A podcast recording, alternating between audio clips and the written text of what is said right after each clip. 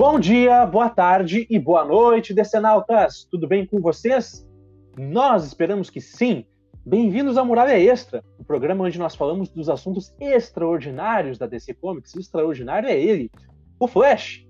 Então, estamos aqui conversando para fazer um review com spoilers do Flash, este filme aí maravilhoso que, infelizmente, né. Enfim, é, lembrando a vocês, gente, que nós já temos uma crítica de Flash aqui no podcast, tá? Uma crítica, uh, no caso, sem spoilers, que eu e Erika fizemos na saída do cinema, lá na época da estreia deste filme. E, bom, muita coisa mudou desde lá, né, Erika? Em primeiro lugar, a gente pode dizer oficialmente, né, comprovadamente, que The Flash é um flop. É um filme que fracassou absurdamente nos cinemas. É basicamente o maior fracasso da história da DC, talvez o maior fracasso da história do cinema de super-heróis. Tem gente aí dizendo que é o Otherworld dos filmes de super-herói. Confere, Eric? Olha, eu não sei se ele é matematicamente é, o Waterworld do filme de super-herói, mas ele deve ser pro filme de super-herói o que o Waterworld foi pra carreira do. Esqueci o nome do ator que fez o Robin Hood e o. Kevin Costner. Kevin Costner. A bomba que foi na carreira do Kevin Costner no Waterworld, certamente a bomba financeira que esse filme foi. Certamente. E hoje nós temos um convidado especial, então eu gostaria de que vocês recebessem calorosamente meu grande amigo Guilherme Wunder, jornalista do jornal A Semana e meu ex-chefe. Como é que tá, Wunder? Tudo certinho, meu querido? Tudo certo, Pedro, tudo certo, Érica. Muito obrigado pelo convite. Após muita e muita pressão que eu coloquei para participar de um programa desse podcast, estou aqui para falar sobre Flash uh, com meu amigo Pedro, com a Érica, e debater um pouco sobre esse filme que foi um fracasso de, de público e de bilheteria, mas que, em minha defesa, assim, ou em defesa do filme, eu não acho o filme ruim, tá? É, eu, não, eu acho que o fracasso do filme está muito mais explicado por outras coisas que nós vamos debater aqui, tá? Nós vamos debater aqui ao final deste programa. Fique atento que a gente vai falar por que Flash fracassou e vamos fazer esse relatório de graça, tá? Sem cobrar nada da Warner, certo? Então é isso, gente. É, sempre lembrando a vocês que este programa é um oferecimento dos apoiadores do Muralha da Ponte no Catarse. Então, se você quer se tornar um muralheiro a partir de módicos 5 pila, acesse catarse.me barra muralha e confira os planos, tá? Se torne um muralheiro. Então é isso, gente. Vamos atravessar a muralha.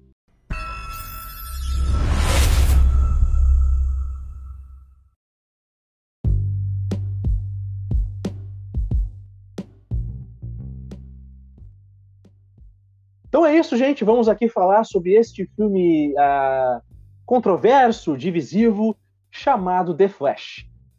Érica, a gente já conversou sobre esse filme, né? Uh, agora nós vamos falar com ele sobre uh, spoilers. Afinal de contas, Érica, quero fazer duas perguntas para ti. Em primeiro lugar, é um bom filme, afinal de contas?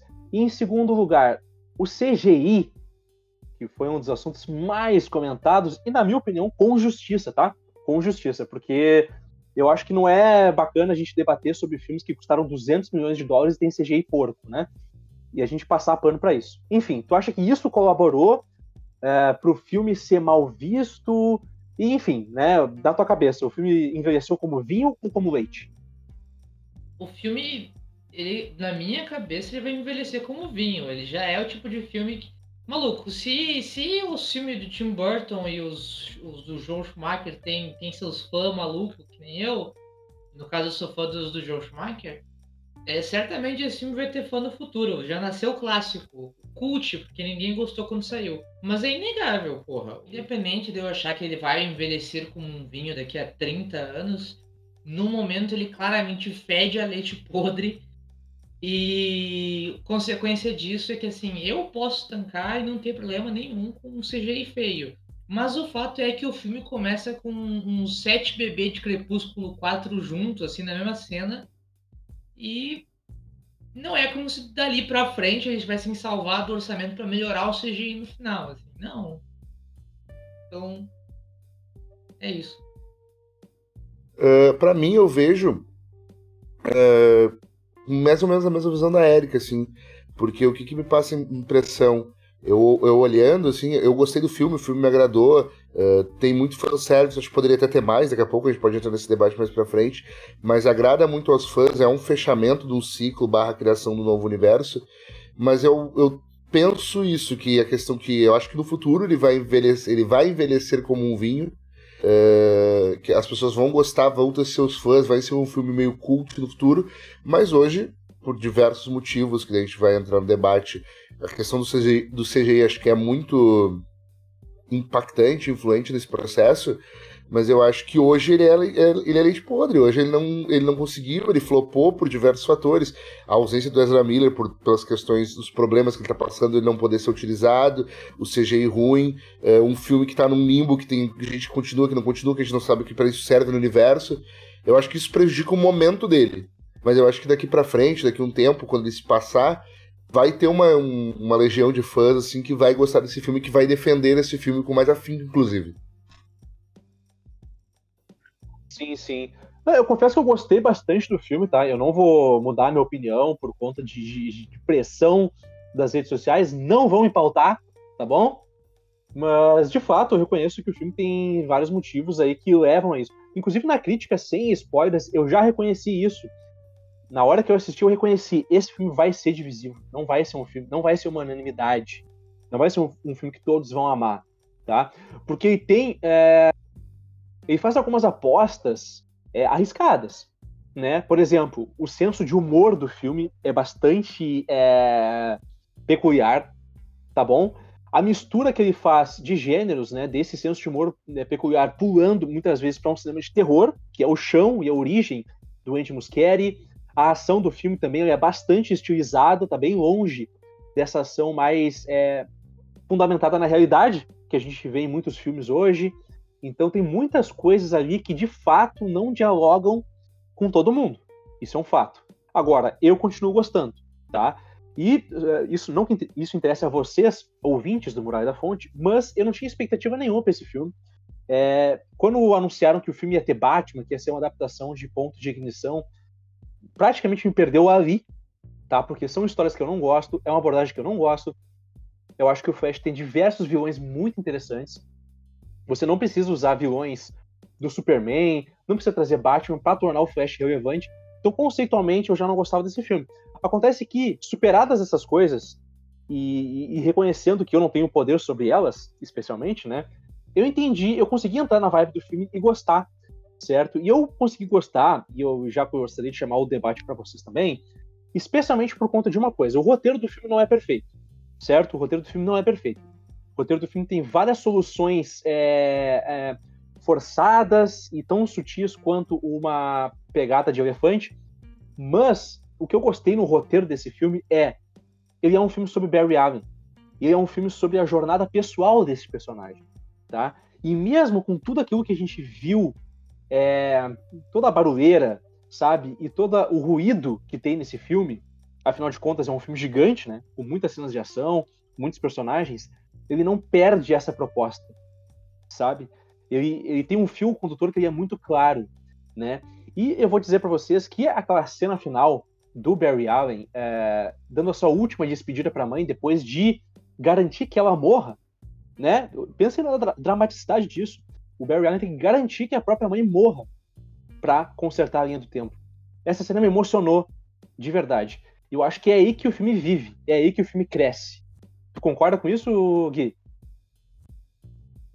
Ah, acredito que sim, cara. Acho que tem essa. Principalmente pegando esse, esse teu final, essa cena de ação e ele ter que se emocionar. Pra mim, a cena dele abraçando a mãe dele ali é muito forte. É, na, na, no mercado ali e, e, passar por isso e beleza ele faz a, ele acaba mexendo nas prateleiras do tomate depois do, do molho de tomate para poder salvar pelo menos o pai dele da cadeia né é, mas assim, com certeza eu acho que o filme talvez ele tenha causado estranheza no público que está acostumado a outro tipo de filme. É um filme mais. A jornada do herói mais simples, talvez, que a gente vê daqui a pouco nos filmes uh, da Marvel, ou em outros filmes mais populares, assim, que seguem um roteiro mais linear, talvez. O Flash ele brinca muito com isso, ter o, o Ezra Miller eh, contracenando com ele mesmo, ter essas mudanças do tempo, ter a piada ali do De Volta para o Futuro. Uh, ele é um filme que vai e volta diversas vezes. As cenas de ação por mais que o CGI tenha seus problemas, que a gente já falou, principalmente eu não, eu não gosto da cena do, do, dos movimentos do Flash correndo, ainda mais quando eu comparo com, com, a CW, que eu acho até que fez melhor, e a cena do bebê, da, do, dos salvamentos dos bebês, as cenas de ação são muito boas, as cenas de perseguição são muito boas. Então acho que com certeza o filme do Flash, uh, por mais que, acho que assim como tu, boa parte das pessoas tinha uma expectativa baixa por todo o problema que esse filme passou. É, quanto tempo tinha sido anunciado, quantas vezes ele foi adiado, a questão do Ezra Miller não poder não, não ser utilizado, não poder aparecer. A gente sabe que tem o seu protagonista, o seu ator principal não aparecendo nos materiais, no tapete vermelho e tudo mais, prejudica a divulgação do filme. Uh, tanto é que, para mim, a questão que acho que daqui a pouco a gente vai falar é, do, da, de algumas participações especiais, o, não chegou a ser spoiler. Não, é spoiler, mas não é a participação do Nicolas Cage, que foi divulgada pelo diretor na Variety uma semana antes. Uh, acho que era tudo uma atitude meio desesperada da galera para tentar fazer o filme crescer, ter bilheteria. Uh, só que eu acho que e todo esse desespero já fez que as pessoas ficassem com medo. Ah, desculpa, Gui desculpa te interromper, mas tu falou a palavra certa, desespero. Eu acho que nesse momento, é, os trackings, né, as, a, as projeções da Warner já estavam apontando para um fracasso. Então é por isso que eles despejaram o material é, nessas semanas finais, nessa reta final de divulgação. É, não, pode ser, faz sentido, assim. E, pô, tem várias experiências ali que a gente, que seria muito, muito legal a gente ter no cinema. Só que eu acho que o medo deles era tanto do fracasso e que a galera nem visse isso, que eles, como disse, uma atitude desesperada, tentaram fazer o filme vender. Só que eu acho que o público viu que era desespero. E pelo público ver desespero, o público ficou com medo de ir no cinema. Eu acho que pode ter passado um pouco por isso, sabe? É, eu, eu concordo com, com essa visão de vocês que teve um desespero do estúdio. Eu acho que foi um desespero errôneo da parte. Acho que é uma, uma profecia que se autocumpre, né? a partir do momento que eles insistem em não fazer o recast do Ezra, não fazer regravações, reshoots de green screen ou quer que seja, para poupar dinheiro, já dá um visual ruim pro filme pré-lançamento. E seguindo em cima disso, tu ter, né, uh, tu, todas as atitudes de um, de, um, de um estúdio em desespero, somado a todas as notícias que são cômicas e trágicas do que está acontecendo com a, a, falecida Warner Brothers, é, nada nada poderia fazer alguém querer ir ver esse filme se não o fato que a pessoa é nerd e já ia ver de qualquer forma. O público genérico que está num momento em que ele vai ver filmes de super-herói, eu já, já tenho minhas dúvidas se esse público foi ver o Homem-Formiga 3 ele certamente não foi ver Flash. Flash só foi assistido por nerds e também adiciono que teve uma perda muito forte em cima da ideia. Eu digo que teve uma perda maior do que a, é, é a figura do Ezra Miller ser uma, um peso negativo. Acho que tem um peso maior a figura do James Gunn como piloto do DCU e escanteando a figura mítica do Zack Snyder, porque eu vi mais postagens de pessoas é, pró-Snyder numa coisa assim ululante, uma coisa que é óbvio que ia acontecer, mas ao mesmo tempo é insana, que as pessoas associam esse filme a tudo que é de ruim e possível na Warner, e que é claramente uma criação de James Gunn, quando esse filme já estava sendo feito antes do James Gunn. Mas não é difícil encontrar no Twitter as pessoas falando que é, por exemplo, uma comparação extremamente justa foi que o Guilherme fez. Flash correndo nesse filme é feio. Flash correndo na CW não é feio. De fato, não é. Os caras da CW souberam usar câmera, etc, para não ficar estranho o cara correndo.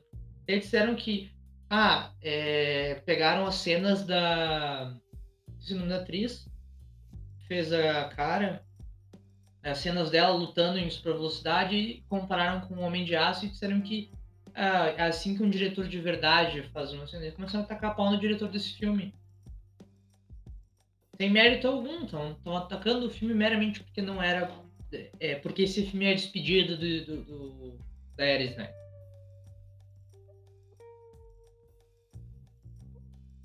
Sim, sim, com certeza.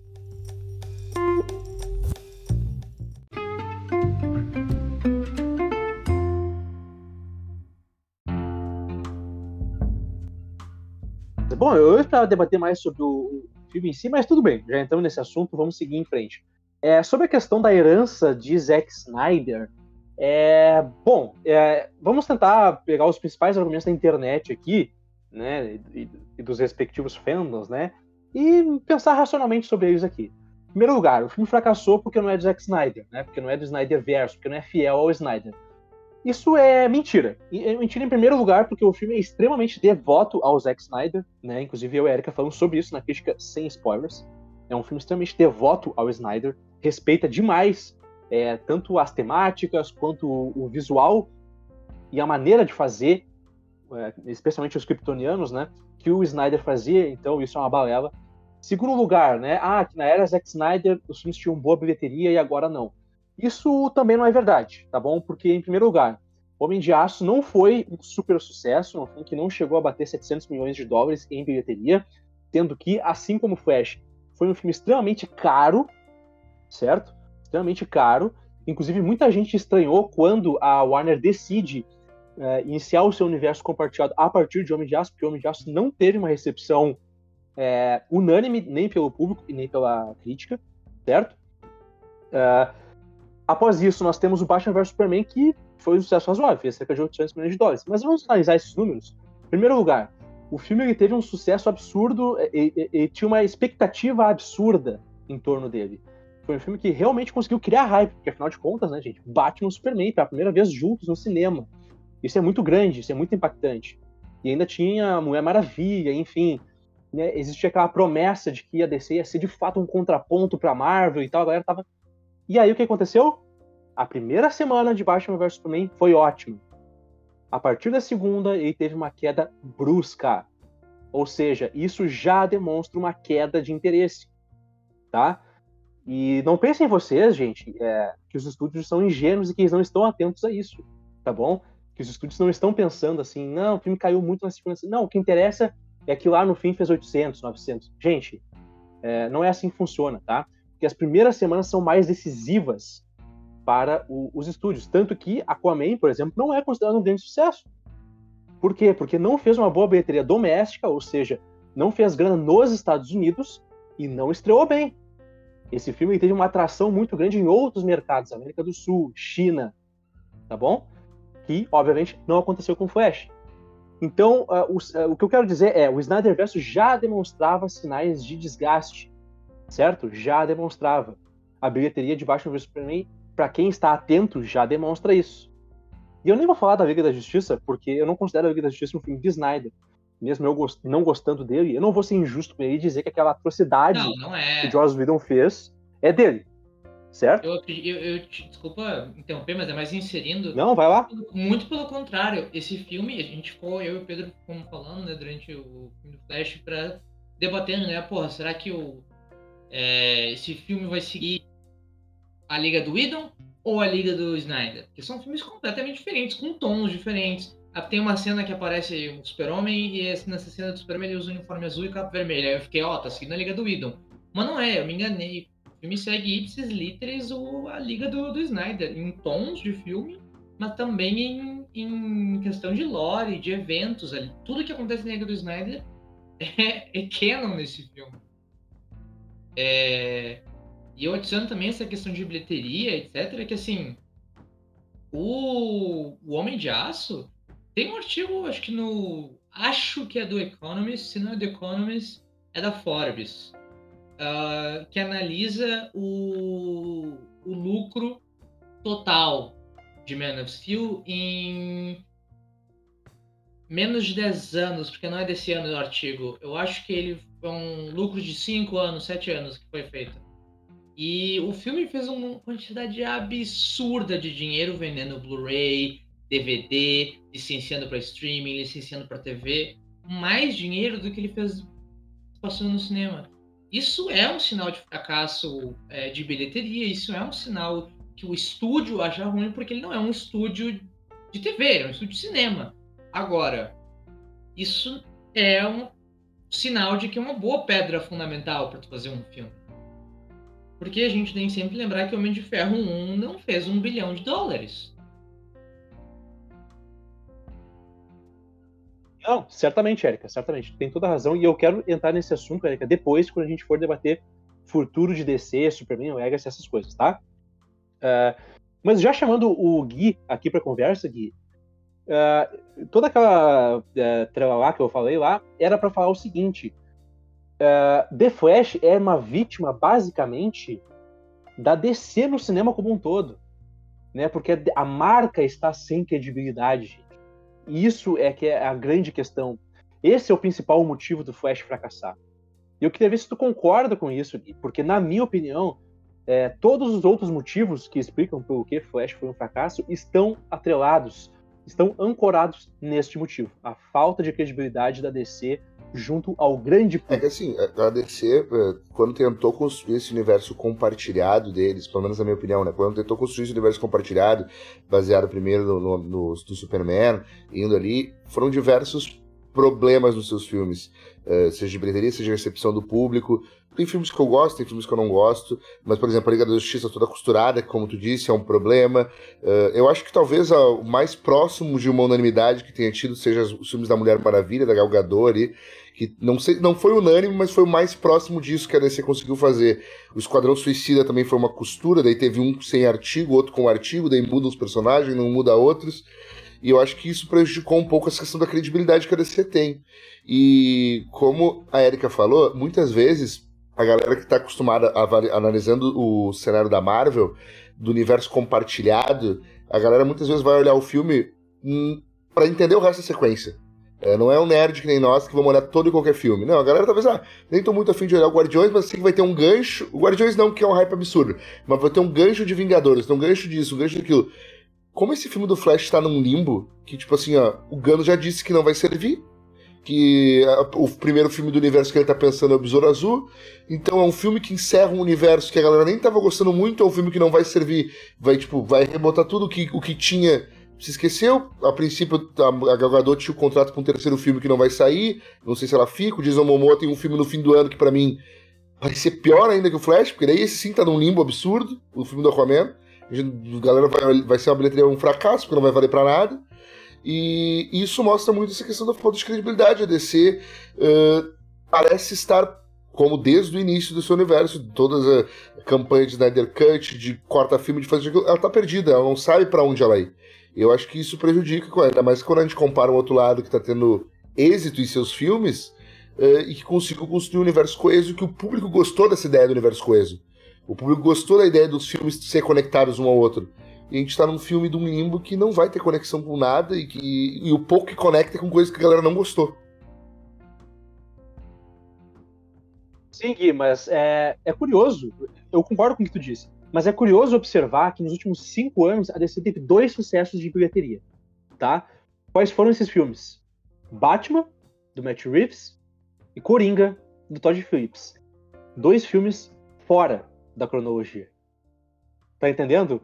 Então, o que, que eu construo de tese em cima disso, Gui? Eu acho que o universo compartilhado da DC fracassou. O DCEU que fracassou. Porque o Batman do Matt Reeves, que foi um filme mais barato do que Flash, o Batman do Matt Reeves custou 100 milhões de dólares, custou metade do que custou Flash, tá? E ele fez 700, quase 800 milhões de dólares. Uma bilheteria consistente, certo? É, ah, isso que as pessoas não entendem. Por que que tu tá falando que o Homem de Aço, que fez mais ou menos isso, é um fracasso e esse não? Gente, orçamento, gente. Orçamento e expectativa. Entendeu? O Homem de Aço foi um filme feito para colocar a DC no jogo MCU. Porque era uma época em que o MCU tava crescendo e foi a resposta imediata da DC. Certo? E foi um filme caríssimo. Se não me engano, o Homem de Aço, na época em que foi lançado, ele entrou no top 5 dos filmes mais caros já feitos na época do seu lançamento. Óbvio que hoje em dia já saiu o Avatar 2, enfim. É, mas, entende? Eu acho que o público, de uma maneira geral, né, ele repeliu os filmes compartilhados da DC. Certo? E também, Gui, justamente por conta de. Porque o público não é bobo. Eu não acredito nessa tese de que o público é idiota, de que as pessoas são burras. Certo? O público não é bobo. Então o público é, é, percebeu que as coisas estavam sendo, sendo feitas amarradinhas, improvisadas, entende? E, e eu acredito que isso influencia também, Érica. Eu concordo muito com isso que tu falou. É, o público não é burro, a, não é idiota, o público sabe o que ele quer. Eu acho que foi o, o, o Rob Liefeld que falou, meteu a letra mesmo. Assim, não existe fadiga de filme de super-herói. Estão, os estúdios se acomodaram com as pessoas indo ver filme aos montes e começaram a fazer filmes medianos. As pessoas começaram a parar de ver filmes porque os filmes são medianos. Tu mete um filme bom, sem problema na, na criação dele, né? É, e as pessoas vão ver. Se, o, se esse filme do, do, do Flash não tivesse o Ezra Miller e, e, não tivesse trocado como eu queria, né? Tivesse trocado pro Elliot Page, que daí ia ser outro tipo de gente que ia cancelar o filme. Se tivesse. Não, vamos trocar para um outro ator qualquer aí, que não é muito de ignota, o Shyamalan lá que faz o, o, o Duna, por exemplo, e ele vai ser o novo Barry. Ou ele sempre foi o Barry, porque recast também é ruim. Mas assim, se tu tiver todas as condições necessárias para o filme não ser odiado por ninguém, que o melhor, o maior desprezo que possa ter por, por alguém por esse filme fosse meramente desprezo, o filme ia ser um sucesso, porque a história dele é boa. Ele tem outros problemas que não é a dita fadiga. A questão é justamente o que tu falou. O, a, a, a ideia de um universo compartilhado da DC não funcionou. Porque tu não tem uma sincronia de tom. Porque a, a própria DC Comics não é assim. Tu tem um mito do universo Marvel, quadrinhos, ele é todo mais realista, ele é todo uma coisa só. E ele não é, né? Porra, tu vai ler Doutor Estranho, vai ler Capitão América, são dois gibis completamente diferentes. Mas ele tem esse mito. E o MCU soube trazer esse mito. De que o universo compartilhado é coeso, funciona, etc. E não é. Tu vai ver Guardiões da Galáxia 1, tu vai ver Thor 2, que saíram mais ou menos próximos, não tem nada a ver com o outro. Então. E não tem nada de errado com isso, eu tô dizendo o DCU ele surgiu com essa promessa de ter um tom coeso, só que ele surgiu com essa promessa e não tem a máquina de propaganda. A DC nunca foi um bagulho de universo coeso. A DC tu junta o ateu, a mina feita de barro, o alienígena e o cara que tomou banho de químico sai correndo. Tem lógica nenhuma, a DC nunca tentou ter quadrinhos. E o universo DCU do Snyder, a única coesão que ele tinha é que ele era do Snyder tu tem um filme de Snyder, tu tem outro filme de Snyder, tu tem outro filme de Snyder. Óbvio que parece igual. Quando nos, nos terceiro filme do DCU, a gente já, já achou estranho o Esquadrão Suicida. Que ele não tem nada a ver com o que estava sendo construído. Por mais que o que estava construindo, na minha opinião, fosse uma bosta. Era uma coisa que está sendo construída mesmo. Tinha um tom, tinha uma ideia. Etc. Ele, ele tem outro tom. Ele não tem nada a ver com a Liga da Justiça do Zack Snyder. Que era um filme que ia sair antes. Ao mesmo tempo, assim, tipo, eu até concordo com esse argumento. E a DC, quando ela teve seus filmes mais fechados, por exemplo, Batman do Nolan, ou uh, os outros filmes do Super-Homem, que não tinha essa conexão com os outros universos, eu até acho que de fato deu mais certo. Talvez esse possa ser o caminho da DC, como foi feito com Coringa, como foi feito com Batman. E o Gun tem uma, esse conceito, além de ele criar o, vai tá o, o, o universo compartilhado, ele vai ter esse universo de filmes independentes. Só que eu fico pensando, e que daí a gente pode fazer esse debate, ou não, não sei, mas é que assim, a CW, do jeito dela, conseguiu fazer um universo da DC compartilhado entre várias séries que funcionou. Beleza, não é um sucesso de audiência, mas pro público da CW, e quando eles faziam os crossovers ali entre Flash, Arrow, Legends of Tomorrow, Supergirl, e depois ele agora tava tendo a, a série do Super-Homem, tudo isso andando no mesmo universo, uh, de certa maneira, por mais que tenha as individualidades e especialidades de cada um dos personagens, isso funcionou de certo momento. Então, eu não acho que é um absurdo a DC conseguir fazer dar certo. Eu só acho que o, onde a DC erra é a DC querer fazer as coisas com pressa e meio que no desespero para buscar o seu, o seu rival. Eu acho que é aí que eles erram. Porque eu acho que não é impossível esse universo coeso, esse universo compartilhado. Por mais que daqui a pouco a DC pode optar por fazer filmes como tá fazendo o Joker, como tá fazendo o Batman do Robert Pattinson, sabe? Sing, e te dizer o seguinte: é... em primeiro lugar, é... o que a DC fez é, nessa gestão Zaslav, que eu acho uma gestão odiosa, certo?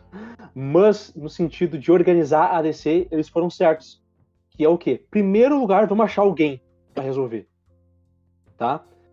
E eles conseguiram achar o James Gunn, que não topou, mas depois, com a figura do, do Peter Safran, ah, não, beleza, se alguém vai cuidar da parte burocrática e eu vou poder só fazer historinha, então eu quero, né? Aí topou.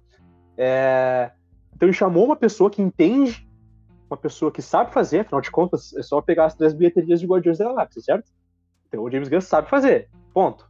É... E é óbvio que de uma maneira canalha, vil e completamente sem caráter, eu estou retirando aqui o Esquadrão Suicida, que foi um fracasso, mas não interessa porque não serve a minha tese, então eu vou tirar, certo?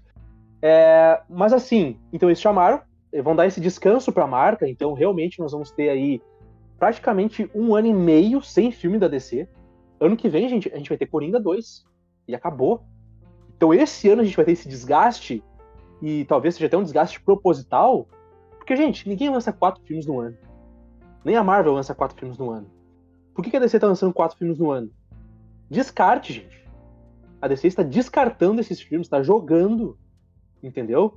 Para se livrar disso de uma vez, para começar o novo universo logo. Isso está muito claro, certo? É, então eles vão tirar esse tempo, esse tempo sabático, inclusive para descansar a marca.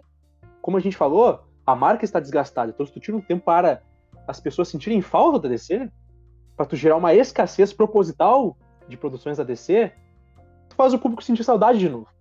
Tá entendendo? É, mas enfim, é, além dessas questões é, e essa estratégia que eu acho correta da, DC, eu fiz aqui uma listinha de motivos que eu atribuí a, a, ao fracasso do Flash. Eu falei que o principal deles era certamente esse desgaste da marca, e eu acho que concordamos aqui. É, se não concordamos, tudo bem. Mas outro motivo também que eu citei é timing errado. Gente, é... esse filme saiu com 5 anos de atraso. Ele pegou o bonde completamente atrasado. The Flash era para ter saído naquela leva de Mulher Maravilha e Aquaman entre 2017 e 2018, ou seja, cinco anos atrás. Então esse filme, gente, ele sai muito atrasado. Nesse meio período, nesse período, nesse meio tempo, né, que era para o filme ter saído e o período em que realmente saiu, a gente pôde observar um desgaste gigantesco da marca. E isso, obviamente, operou contra o filme. Tu concorda, Gui, que The Flash deveria ter saído em 2018 e que sair em 2023 é, é com certeza ah, um grande motivo sim, cara, porque a gente tem uh, aquele universo que estava sendo construído. O Wesley Miller tinha aparecido já nos filmes ali do, da Liga e tal. Tinha aquela cena que ele aparece meio que voltando para falar com o Batman. Uh, a gente tem, daí só falou ali da questão de filmes que ficaram num limbo. Tem um filme do Michael Keaton que tá filmado também, do, do, de tutor da Batgirl, que realmente ficou num limbo que nunca vai sair, né? E tem o Aquaman no fim do ano. Mas uh, eu acho que sim, cara, eu acho que isso prejudica. Até porque quando a gente vê um filme passando por tantos atrasos e refilmagens, eu acho que o público já fica com o pé atrás também. Por que estão demorando tanto para entregar esse filme pro público? Por que estão se enrolando tanto? E daí é um filme que Pô, ah, já saiu Mulher Maravilha 2, já saiu dois filmes do Shazam, e esse filme sempre no toda, toda Comic Con, San Diego Comic Con, anúncio da Warner, pum, adiado, pum, adiado. Anunciava outros filmes e iria sendo sempre adiado. Uh, teve a pandemia também, que pode ter que afetou essa questão do adiamento, mas foi tanto adiamento que eu acho que é a exceção. Desgaste da marca e perca de confiança. Por que estão adiando tanto esse filme? O que, que ele está acontecendo para ele estar com tanto medo de lançar? Acho que faltou, acho que o timing de lançamento dele foi errado, assim, porque aquela, naquela época ali que ele estava sendo pensado, era o Batman do Ben Affleck, uh, não, não tínhamos tido o Batman do Robert Pattinson, por exemplo, a Mulher Maravilha da Gal Gadot tinha dado certo, tinha sido um, um, um marco ali de ter uma super-heroína mulher forte como ela aparecendo, e o filme dela foi bem. Uh, tinha, ainda tinha uma credibilidade do Snyder ainda, por mais que ele já tinha o seu desgaste, as pessoas já criticavam um pouco, mas ele ainda não era uma figura eu acho que as críticas aumentaram muito mais depois disso, assim. Então acho que diversos fatores, mas com certeza a questão do tempo e do, da quantidade de atrasos e adiamentos prejudica o filme, porque o filme não faz sentido agora, né? O que, que saiu depois, o Shazam, já, que faz, faz parte não faz parte, é um tom completamente diferente já do que a gente vê. Então acho que com certeza eu acho que isso afeta no, no aceite do público com o filme. Passou da hora da gente parar de associar lucro qualidade em qualquer forma de arte. É, esse quadrinho vende um monte, esse quadrinho é bom. Foda-se. Scott Snyder vende um monte. Jeff Jones vende pra caralho. É, agora, não consigo nem pensar num. qual foi o último quadrinho que tava vendo mal pra caralho? E, porra, o, o. Nos anos 70, o. A, a pessoa é foda, né? O último quadrinho nos anos 70, mas enfim, nos anos 70, tu teve o Lanterna Verde e Arqueiro Verde, vendia mal pra caralho.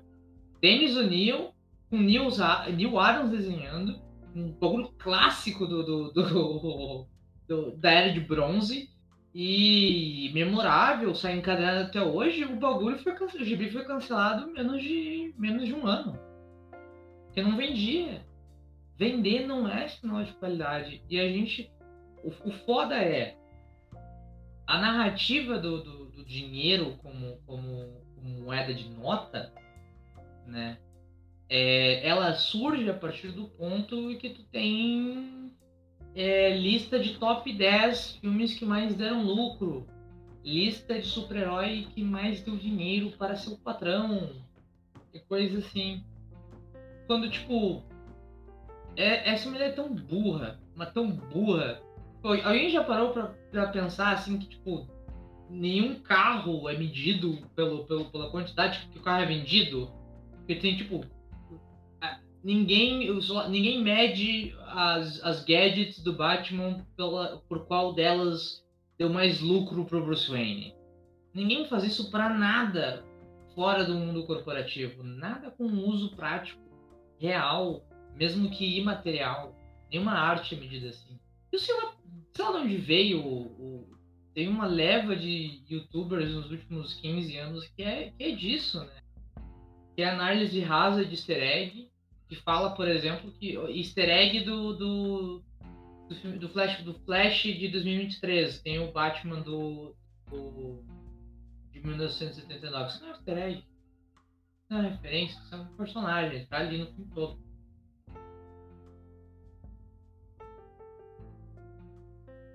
Sim, com toda certeza. Inclusive, se fosse por isso, John Carpenter seria um fracassado, né? Porque nenhum filme desse cara fez dinheiro e é um dos cineastas mais é, é, reverenciados de todos os tempos. O meu favorito, inclusive. É, mas assim, é, Gui, eu queria te chamar para conversa para falar o seguinte: é, eu tenho três motivos aqui também que eu, que eu atribuí ao fracasso do filme e que meio que giram em torno da mesma coisa, que é o grande assunto, tá? Marketing de The Flash, certo? É, então, em primeiro lugar, essa coisa de você vender o filme como uh, o maior filme de heróis já feito, como um dos grandes filmes de heróis já feito. E como eu disse, o público não é bobo, o público percebe que está sendo enganado e cai fora antes, tá? Então essa é uma lição que fica. Outra coisa é excesso de exibições. Gente, esse filme, é, inclusive eu falei no Twitter, né? Eu vou assistir o filme ali na quarta-feira, eu e a Erika, né, nós vamos ser as únicas quatro pessoas que ainda não vimos esse filme, né? Porque é impressionante, a Warner simplesmente exibiu esse filme para todo mundo. E, gente, quando exibe filme para todo mundo, é óbvio que as coisas vão pra internet, os spoilers começam a rodar, e tu esvazia o interesse pelo filme, gente. Isso é óbvio. Entendeu? As pessoas. Mistério é importante, tá? Mistério e expectativa são importantes. Aí quando tu destrói isso, destrói o mistério, destrói a expectativa, porque tu conta tudo que tá no filme, acabou. Então, tu acha que esse. E também, obviamente, os problemas que o marketing enfrentou por conta de Ezra Miller.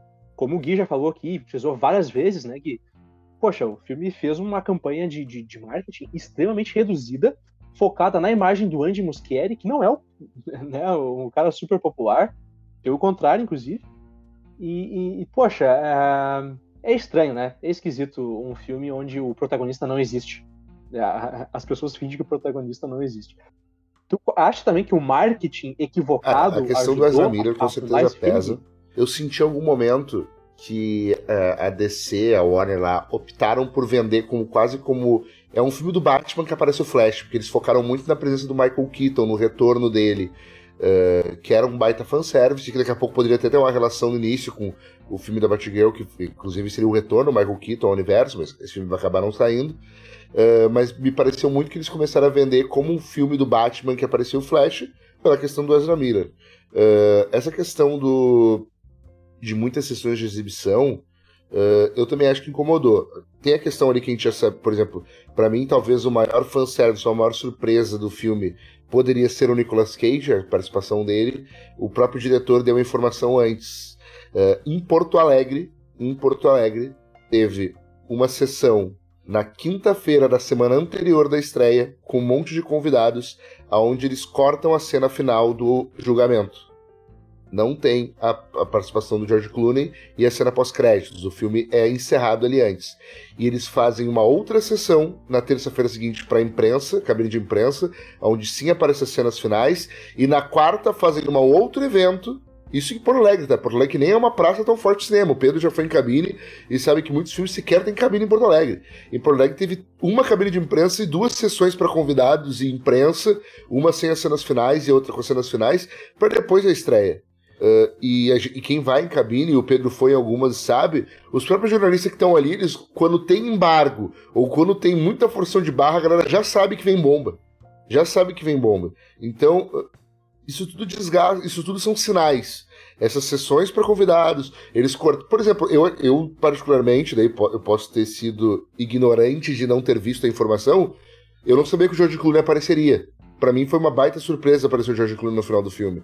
Achei muito legal. E teria achado muito legal se tivesse me surpreendido com a mesma coisa que o Nicolas Cage. A mesma coisa com as referências à série do Lois Lane lá do início dos anos 2000, fim dos anos 90.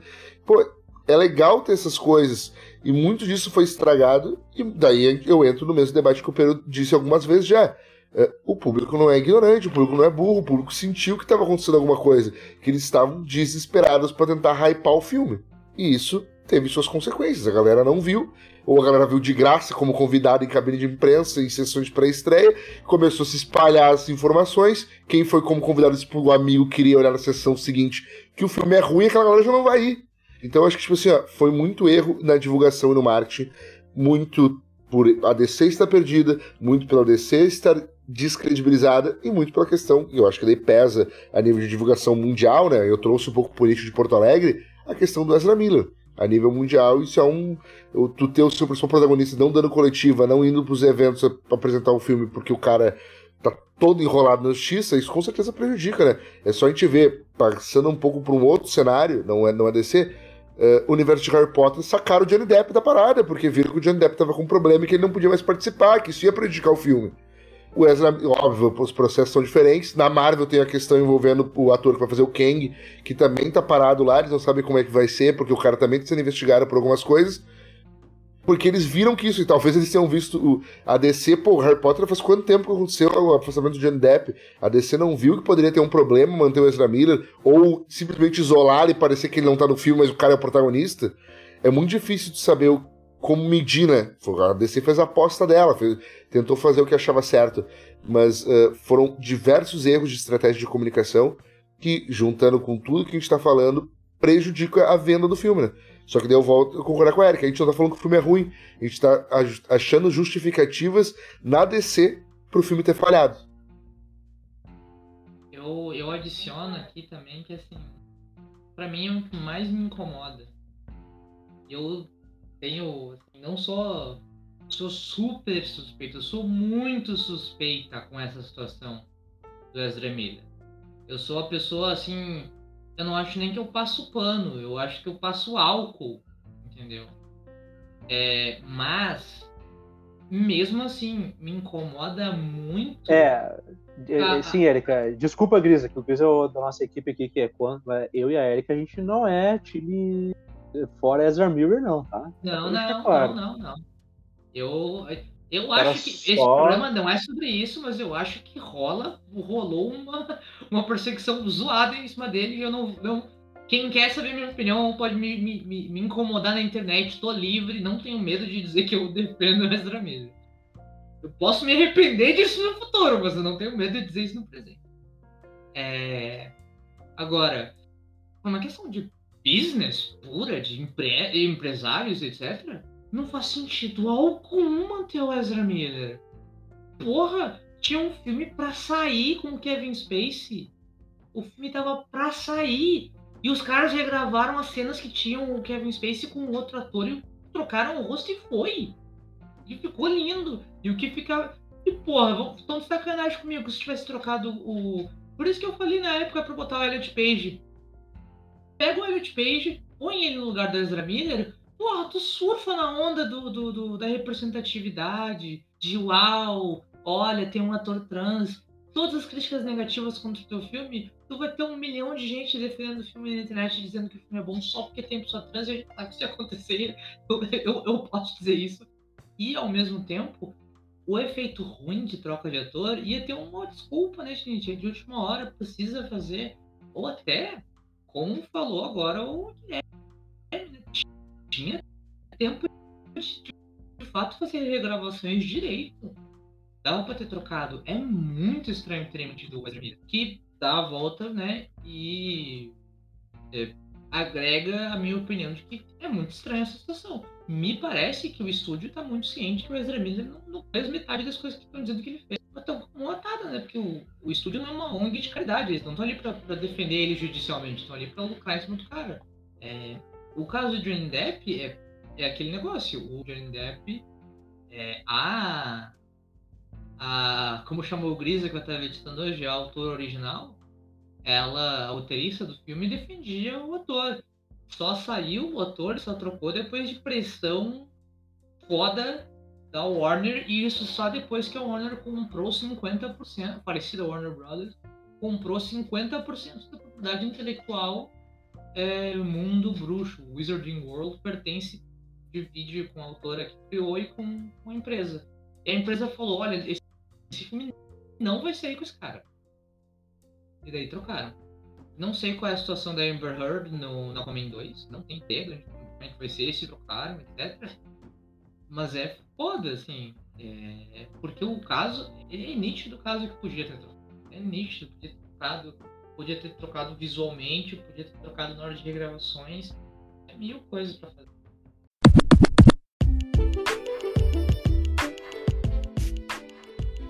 Então, gente, uh, eu vou só conversar aqui sobre um último assunto com vocês. A gente fecha esse debate sobre os, as razões para o Fantasma de Fest e vamos projetar o futuro da DC nos cinemas, tá? Então, para fechar o assunto, vamos cair no bait de Rob Liefeld. Uh, o cinema de super-heróis está desgastado e antes de passar a palavra para o Gui, eu vou dar a minha opinião, que é, não, não está desgastado. A única diferença é que agora é, não vai mais acontecer de Capitã Marvel da vida fazer um bilhão. Entendeu? Filmes medíocres, filmes medianos, fazerem é, bilhão surfando nessa onda de, de, de, não sei o quê. E sim, eu falo, Capitã Marvel é uma porcaria. Vocês que me perdoem, aceitem, não gostou. Bom, tem outros podcasts aí de baba ovo, vocês podem ouvir. Homofóbico! Não, é, é machista, equilibrista, quando tu não gosta, é, enfim. Uh, assisti uma porcaria, tá? E, enfim, tem outros canais aí de baba-ovo que vocês podem seguir sem problema. Agora, é, esse período já passou, tá? Por quê? Porque não existe mais escassez, tá? Pelo contrário, existe excesso. Então as pessoas não estão desesperadas para ver um filme de anime. As pessoas estão ok de filme de anime, entendeu? As pessoas vão sair de casa e pagar 100 reais numa jornada ao cinema quando elas acharem que vale a pena. E isso explica o sucesso de Aranha Verso 2 e Guardiões da Galáxia 3. Perfeito? Guardiões da Galáxia 3 fez em torno de 860 milhões de dólares de bilheteria. Numa época em que dizem que existe né, é, desgaste de filme de herói. Não tem desgaste de filme de herói. Tá bom? E Aranha Verso, que é uma animação, tá fazendo aí, vai bater, enquanto a gente grava, 600 milhões de dólares. Custando 100. Então, assim, esse papo pra mim é furadaço. O que precisa ser feito é fazer filmes que justifiquem as pessoas saírem de casa.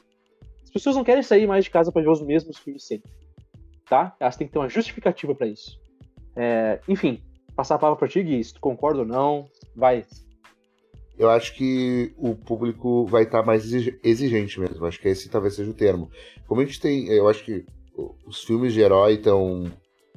Herói tá deixando de ser um gênero de, de filme, como estava acontecendo durante o tempo. Não, estão fazendo filme de comédia de herói, filme de terror de herói. Não está sendo só filme de herói. Uh, e, e, isso faz com que se divida um pouco os públicos. E eu acho que por ter tanto, tem DC, tem Marvel, tem outras editoras uh, de quadrinhos que têm seus, seus, seus clássicos, os seus quadrinhos sendo adaptados, por a gente ter uma quantidade grande de filmes saindo, por ser caro e no cinema também, isso a gente precisa botar em conta, principalmente no Brasil onde a gente mora, talvez seja caro no cinema, uh, faz com que as pessoas sejam mais exigentes, vai fazer com que menos filmes cheguem nesses. ou que filmes que não tem um, um apelo tão grande, ou que não são tão bons mesmo. e acabam uh, só por ser da Marvel, só por, por ser DC, a galerinha no cinema olhar, isso não vai mais acontecer. Agora o filme vai ter que ser bom para isso. Uh, o filme vai ter que ter, além de ter o hype, uh, e a gente pode pegar um exemplo de filmes eu, por exemplo, que não tem nada a ver com a DC, o filme da Barbie que vai estrear, eu acho que vai ter um sucesso absurdo de bilheteria, porque o pessoal tá afim de ver, tá curioso para ver. E tem tudo para ser um bom filme. Eu acho que no caso dos, do, do, dos filmes de quadrinhos é a mesma coisa. Por exemplo, assim, a gente tá vendo agora o que vai acontecer com a. Com a nós podemos estar tá só teorizando e prevendo o que o Pedro vai ser o próximo bloco, tá, que fala do futuro. Mas eu cravo agora, Aquaman provavelmente vai ser um fracasso e Coringa 2 provavelmente vai ser um sucesso. Porque o, a qualidade dos dois filmes, o hype que os dois filmes estão, a expectativa que estão, os atores envolvidos, as pessoas envolvidas, isso tudo vai pesar. Então acho que sim, a questão agora é mais. É, agora não adianta ter quantidade de filme, tem que ter qualidade de filme pra galera olhar no cinema. Nossa, mas assim, ó, eu nem tenho que dizer porque o Guilherme falou tudo.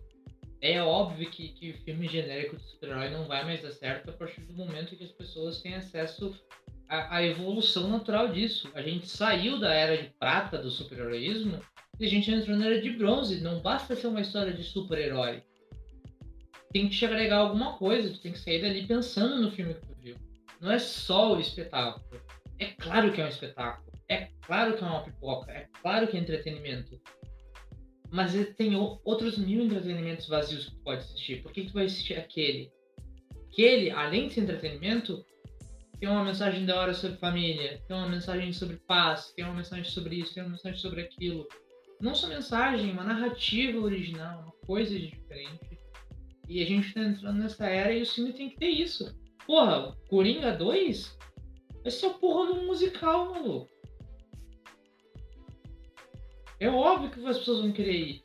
Barbie é o carisma dos atores, claro mas é, é, é, é, a ousadia da diretora de fazer o filme da Barbie como ela tá fazendo. É isso que tá fazendo as pessoas quererem ver o filme da Barbie. É o que diz o trailer do, do. um dos trailers do filme da Barbie. Se você ama a Barbie ou você odeia a Barbie, esse filme é pra você. Se você não dá uma foda pra Barbie, então, vê o filme, entendeu? Mas esse filme é pra quem tem uma relação de amor ou de ódio com a ideia da Barbie. Então, o filme vai atrás da pessoa, ele te faz querer ver ele. Aranha Verso 2, ele surfa na onda de um filme de sucesso, o Aranha Verso 1, mas também ele expande em cima da ideia do Aranha Verso 1. Eu não vi o filme ainda, tô louca pra ver. É. Porra, por mais que tenha enche a boca pra falar bem do, do Flash, acho que ele é um puta filme. Ele não deixa de ser só um puta filme de hominho com uma boa história de família. Sim, Érica, é, eu queria fazer um pequeno contraponto, embora não discorde, mas queria fazer um pequeno contraponto a vocês, que vocês falaram, ah, as pessoas vão sair se o filme tiver qualidade. Eu acho que não é qualidade exatamente. Uh, até porque, por exemplo, eu não gosto de Coringa, sinceramente, eu acho um filme fraco, tá? Mas a maneira como os estúdios vendem esses filmes. Poxa, vamos pensar em Flash, e volto a repetir, eu gosto de Flash, tá bom? Eu gosto desse filme. E eu acho sim que ele fracassou por outros motivos que não a qualidade dele. É, se daqui a pouco eles vendessem esse filme mais pelo humor é, meio tosco, sabe? É, é, pelo senso de estranheza, pelo vale da estranheza que o filme tem, sabe? Se eles vendessem como um filme diferentão que ele é, certo? E, talvez ele fizesse sucesso, enfim, é, não vamos ficar aqui conjecturando sobre isso, mas como é que esse filme foi vendido? Um filme épico, com vários cameos, sabe? É, trailer de filme que agora trailer de filme de super-herói é tudo igual, né? Momento ali épico, não sei o quê. Aí um personagem fala wow, porque caso você não tenha achado wow, o personagem vai dizer wow para você sentir wow, entendeu? Tudo igual os trailers, enfim, tudo, sabe, é, pasteurizado. Se tivesse vendido o filme de outra forma, quem sabe, entendeu? Mas os filmes todos são vendidos da mesma forma pro público. Todos, todos, todos. Até Batman. O Batman do Matt Reeves, que é um filme super pequeno, um filme contido, sabe? Um filme de investigação policial, um filme no ar. Se tu for ver os trailers, é um épico de ação. É um filme do Christopher Nolan, pelos trailers. Entende? Então, é, eu acredito que não é a qualidade, sim a maneira como os estúdios vendem esses filmes. Entendeu? Para justificar para as pessoas pensarem, ó, oh, isso é diferente. Ou então, no, no, caso, por exemplo, do Guardiões da Galáxia 3, ó, é o fim desses personagens, tem um senso de urgência. Entendeu? Eu vou assistir porque eu acho que algum deles pode morrer. Enfim, eu, por exemplo, achava que fui assistir pensando nisso. Bom, algum deles vai morrer. Ou seja, tu passou um senso de urgência, tu não passou um senso de que é mais um filme, entendeu? Então a maneira como os estúdios vendem esses filmes que vai ter que ser repensada, tá? E Flash é um grande exemplo, não só para DC, mas para Marvel também, porque a Marvel tem colecionado, é... não digo fracasso, dá para dizer até que o Homem-Formiga 3 foi um fracasso, mas a Marvel tem colecionado as bilheterias desagradáveis, né? Então, é uma maneira sim de você pensar a maneira como você apresenta esses filmes para o público. Porque, como eu disse, o público não é bobo e o público não quer mais ver os mesmos filmes. Eu adiciono que, assim, na minha opinião, Coringa é um filme bem mediano pra ruim. E eu acho Flash um filme muito melhor do que Coringa. Eu também. Mas com, mas com toda certeza, Coringa é um filme muito mais interessante em termos gerais, não na minha opinião, do que o filme do Flash. Principalmente no que tu falou, o filme do Flash, eu só vi dois trailers do Flash. Eu não sabia de nada, que nem o Guilherme falou antes, eu não sabia do George Clooney, eu não sabia do. Fiquei sabendo na porta do filme, do Nicolas Cage. E assim. Uh, eu não sabia de nada, só sabia que ia ter um macaquito, um macaquito e que ia ter a, a Sasha, acho que fazendo a Cara Zorel. Que eu nem sabia nem que era a Cara Zorel, eu sabia que ia ser super moça, achei que ia ser a Cirel ou algo assim. Eu não achei que eles iam tancar mesmo fazer a cara Zorel ser latina, amei. É, agora, porra. O filme se vendeu aparentemente como isso, né? Eu que evitei saber qualquer coisa do filme. Foi difícil evitar. Porque o filme tava maluco para me dizer o tempo todo. Você sabia que tem uma ceninha que nós usamos o Adam West computadorizado? Porra, que merda! Talvez eu não queira ver esse filme. Eu adorei na cena que eu vi, na hora que eu vi, foi muito bom. O problema é que se tivesse me divulgado isso, o filme tivesse ancorado nisso para me fazer ver, eu ia pensar que o filme era outra coisa. Eu ia pensar que o filme era um, uma tentativa fracassada de endgame pela, Mar, pela, pela DC, sabe? Não sei. Acho que o filme se vendeu dessa maneira, como um épico. Ele se vendeu como um grande filme épico, conclusão de um universo cinematográfico não existe. Ele é uma conclusão, como eu e o, o Pedro falamos, mas é uma vontade do, do Andy Mosquito ali, porque o, o, o filme não é uma conclusão do universo cinematográfico do Zack Snyder. E mal tem um universo cinematográfico do Zack Snyder. O filme é uma conclusão narrativa. É um fim sem urgência, natural.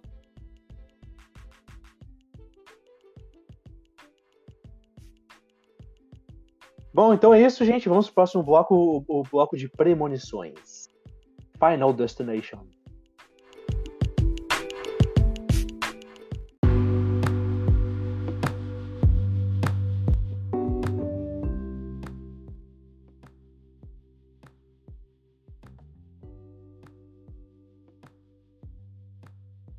Gente, então agora vamos aqui fazer aquilo que todo nerdola gosta de fazer, que é projetar futuro, que é falar sobre o que, que vem por aí. Bom, Gui, a partir de tudo que a gente falou até agora, é, dando as inúmeras razões pelo fracasso de Flash e do universo compartilhado da DC como um todo, é, o caminho que foi traçado pelo James Gunn, tu acha que é o caminho certo? O que, que tu acha em relação a isso? É que o caminho certo é difícil. A gente tá confiando num cara que tem seus, seus méritos, né? Guardiões da Galáxia é um sucesso e é por isso que eu acho que ele foi escolhido para confiar, para gerir esse processo da DC. Uh, eu ainda não consigo ver o filme do Besouro. O Aquaman a gente tem certeza que não faz parte de nada, mas tudo bem. O filme do Besouro Azul, por mais que não tenha envolvimento do Gun, uh, é dito que é oficialmente o primeiro filme desse novo universo. Eu acho que, sinceramente, ou esse filme vai ser ignorado daqui a um tempo, ou é porque esse ator protagonista deve ser um cara de um salário barato e contrato alto, daqui a pouco vai ser o cara que vai conectar os universos. Porque eu acho que não tem muito, assim, o filme do Besouro, eu acho que vai acabar caindo para um limbo com o tempo, assim. E daí, a partir de 2025, ali, com Superman Legacy, com The Brave and the Bold, é, com Monstros do Pântano, que até tá me causando uma estranheza, eu não sei como é que eles vão conectar, e com o filme da Supergirl, que eu acho que é o que eles têm confirmados até agora, Uh, eu acho que eles conseguem construir um, uma boa ideia de filme, assim, vão, vão usar todas as suas cartadas nos principais heróis, né? Super-Homem Batman, só a Mulher Maravilha que vai ficar fora, e talvez ela, a Mulher Maravilha seja na ideia do Pedro de descansar a personagem, até porque talvez a Gal Gadot seja a única unanimidade de que todo mundo gostou dessas escolhas de, de elenco ou pelo menos a maioria das pessoas gostou. O Ben Affleck não, não, nunca foi unanimidade, o Henry Cavill nunca foi unanimidade, o Jason Momoa nunca foi. A Gal Gadot, de certa forma, pelo menos agradou boa parte do público, assim, de, de que tava, e talvez por isso vão dar um tempo para ela para voltar com uma nova atriz, ou se vão renovar, afinal ela teria o contrato pro terceiro filme, que, que, que, que foi cancelado. Cara, mas assim, eu tenho esperança, sabe? Eu tenho esperança de que seja um universo. Eu vou dizer que eu tô mais empolgado pro Elseworlds Worlds lá, que é o universo dos filmes independentes, até por pelo medo que a gente tem, tendo em vista os tentativas a descer do universo compartilhado, e quando eles tentam os universos independentes aparenta dar mais certo. Mas, uh, cara, eu, pelos quadrinhos que eles estão escolhendo adaptar, pela galera que está envolvida em alguns projetos, e alguns diretores que já foram anunciados, eu tenho esperança, sabe? Eu, no minimamente eu estou empolgado para ver como é que vai ser, assim. Uh, principalmente The Brave and the Bold e o Superman Legacy, assim, que eu acho que. Superman Legacy, que é um filme que o James Gunn já fala há bastante tempo, então é uma nova visão, uma visão diferente. Não vai ser uma história de origem, vai contar um outro super-homem, mais jovem. Uh, pô, eu acho que tem, tem potencial, assim, sabe? Voltar a ver um Batman Robin de novo, sabe? Como o and the Bold vai ter. Tanto tempo que a gente não tem um Robin, assim, de Robin de fato. Uh, essas coisas me empolgam, assim. Mas eu ainda não, não sei se a, a gente vai entrar no papo de da DC tá descredibilizada no cinema, não sei o que, que me. Eu não consigo ter uma confiança absurda. Mas eu tô curioso para ver o que vem, principalmente nesses dois filmes, assim. O Monstro do Pântano eu acho até que deveria estar no Elseworlds Wars lá, porque eu acho que ele é meio diferentão, assim. Mas vamos ver como é que eles vão tentar conectar, né? Talvez eles consigam uh, fazer umas boas conexões, mas. Eu tô num misto de ansioso com empolgado, mas não querendo me empolgar muito, sabe? Sim. Só sobre esse negócio do monstro pântano, tá? Segundo a teoria do nosso amigo Iago Feitosa, lá do Universo Decenalta, o filme do monstro pântano vai ser muito importante pro futuro da DC. Se eles forem de fato adaptar o, o Nova Fronteira pro, como, como, o primeiro filme de Liga da Justiça, né? É... Enfim, Érica, vai lá, eu tenho coisa pra falar, mas vou deixar tu falar primeiro. Eu acho que o futuro da DC é nebuloso, tenebroso, cabuloso mas eu tenho muita esperança também. Eu acho. Só o fato que existe uma fagulha dentro do meu coração que acha que é possível que o próximo filme do Batman seja com George Clooney já, já me aquece, assim, já me faz ter vontade de rir, sabe? Já me faz esperar que esse filme aconteça. Mesmo que eu saiba que isso não vai acontecer, sabe? É, eu tô muito ansiosa por Superman Legacy. É, eu acredito de verdade que vai ser filme sobre o Clark passando o manto pro, pro John. E, porra, é, eu acho que é ok tu ter um filme zoadaço como Monstro Pântano. Não acho, com respeito ao Iago, não acho que vai ser essa questão, embora eu acredite muito na, na teoria do filme da Liga ser na fronteira. É, eu acho que Monstro Pântano do Alan Moore também é meio zoado de, no meio da DC, mas ele tava no meio do, tava no meio do DC acho que vai ser nessa direção. É, não estou dizendo isso só porque eu estou mexendo em coisas do Alan Moore aqui agora, enquanto a gente está é, gravando, mas não sei, eu, eu tenho eu tenho gradativamente desgostado cada vez mais de universo cinematográfico, filmes, adaptações, cinema, etc. Tenho uma preguiça muito forte das coisas da Disney hoje em dia as da DC eu nem tinha tanta preguiça, era mais qualidade mesmo. Eu gostei do filme do Ben Affleck, do, do Pattinson. Gostei do Flash. Mas eu não tenho muito ânimo para ir ver esse filme, sabe? Eu, eu acabei perdendo. Espero muito que o James Gunn me, me dê essa vontade. É, de fato. Uh, e como eu tava falando, é...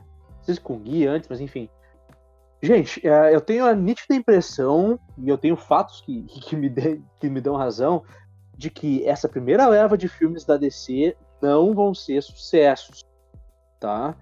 Eu tenho a nítida impressão de que Superman Legacy não vai ser é, um gigantesco sucesso de bilheteria, Pelo contrário, eu acho que ele ainda vai sofrer com o desgaste da marca. Uh, agora, sendo bem sincero, eu, eu, tenho certeza que todos os movimentos foram calculados, né? Afinal de contas, é um estúdio que gera, que movimenta bilhões de dólares e ele não vai fazer movimentos assim, é, pensando que, que as coisas se resolvem de, de um ano para outro, certo?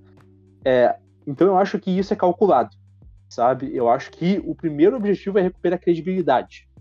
Então por isso que eles vão fazer um Superman é, uma pegada completamente diferente do que foram os filmes anteriores mas assim, completamente. Eu tenho, toda, eu tenho certeza que esse filme vai ser o Superman contra o Authority, é, numa adaptação de Superman contra a Elite, né?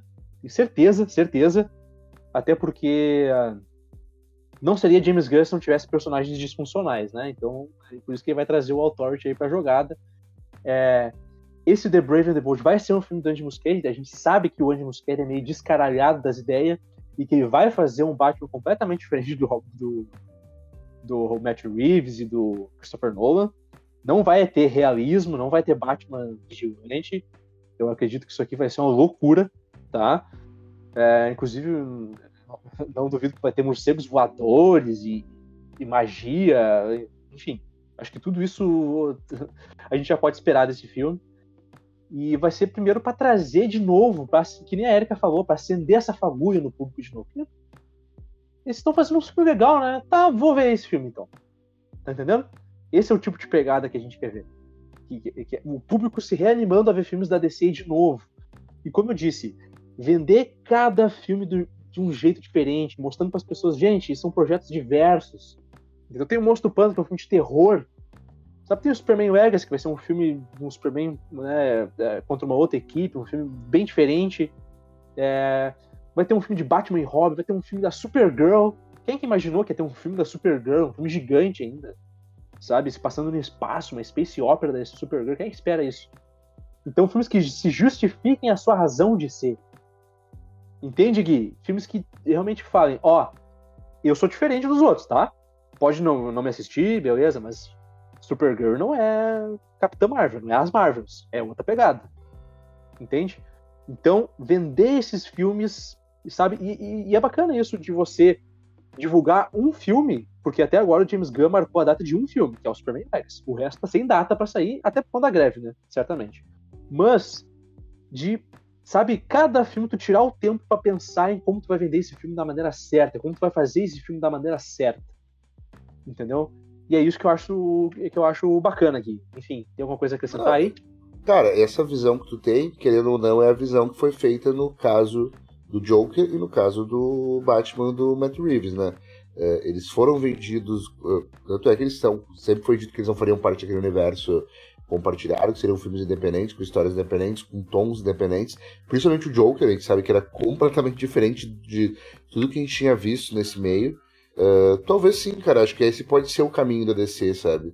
Eu não sei se eles vão fazer isso, tá? Sendo bem franco. Porque para mim, quando eles dividem entre o DCU lá do James Gunn e o Ares lá, que é com o universo dos filmes independentes, para mim ali eles acabam marcando que um filme eles vão que é o primeiro universo, vai ter o Superman Legacy, vai estar o Monstro do Pântano, vai ter isso aí, vai ser vendido como se fosse um universo só, sem essas diferenças de tons, é, ou tipo vender cada filme com algo diferente e que essa ideia do, do diferente, do autoral, vai ser no, no segundo universo.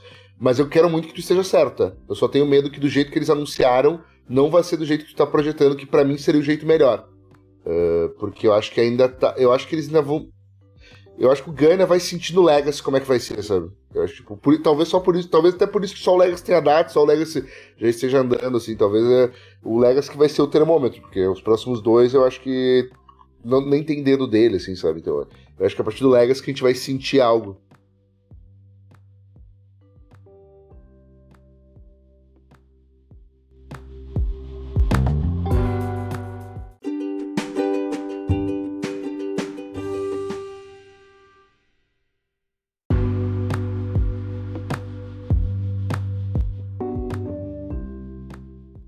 Bom, perfeito. Então, gente, essa foi a nossa discussão sobre The Flash. Era, a intenção era que fosse uma crítica sem spoilers, mas acho que, acho que vocês não se importaram, né? Acho que o assunto aqui ficou bem bacana, a gente debatendo sobre os motivos do fracasso para Flash. e pensando no futuro da DC a partir daqui. Então é isso, gente. Vamos para o bloco de encerramento.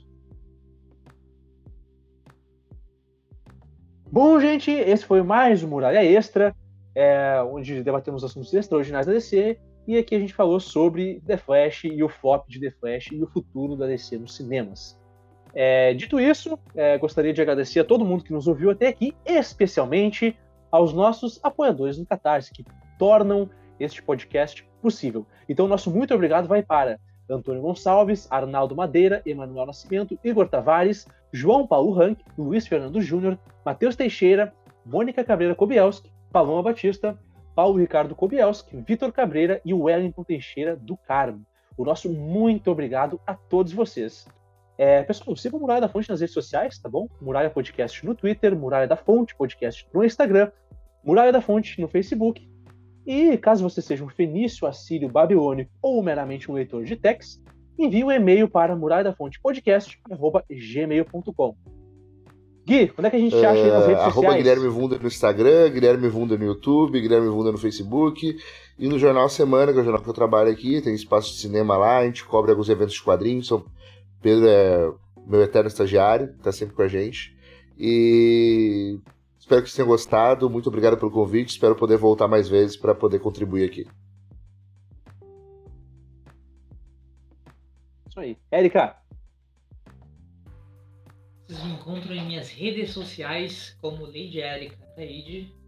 Lady com Y, Ataide com Y sem H, Erika. É, você encontra os meus textos tanto em português quanto em inglês, no meu Medium, ericataide.medium.com. Os meus textos jornalísticos em Daily Planet DC. Também encontro Daily Planet DC no Twitter, Daily Planet, arroba Daily Planet DC, que é um jornal real, inspirado no Planeta Diário, que é reconhecido pela DC, mas independente. Eu acho que é isso que isso aí, então. É, gente, eu sou o Pedro Kobielski, o Kobe. Vocês me acham no Twitter em arroba Pedro e no Instagram em arroba Pedro Kobielski, sempre falando do que mais importa, que são quadrinhos ADC e Grêmio. Então é isso, gente. Um grande abraço a todos. Muito obrigado e nos vemos do outro lado da muralha. Valeu!